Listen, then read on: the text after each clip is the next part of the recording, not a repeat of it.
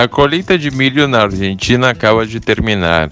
Foram colhidas 50 milhões de toneladas do cereal. É uma produção recorde e a primeira vez em 20 anos que se colhe mais milho do que soja. Um motivo são os incentivos, ou muitos economistas poderiam dizer desincentivos governamentais. O, o imposto à importação aplicado ao cereal é mais baixo que o aplicado à soja, em função do cereal ser mais desvalorizado no mercado internacional. Muitos analistas, tanto brasileiros como de outros lugares, recomendam a venda de milho e não estocar o cereal.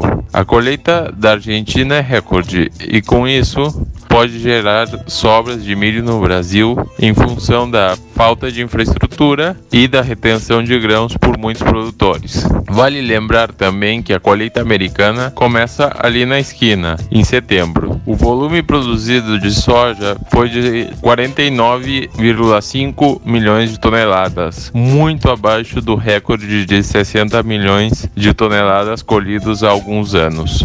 Luiz Henrique Vieira, de Buenos Aires, especial para o Depois da Porteira.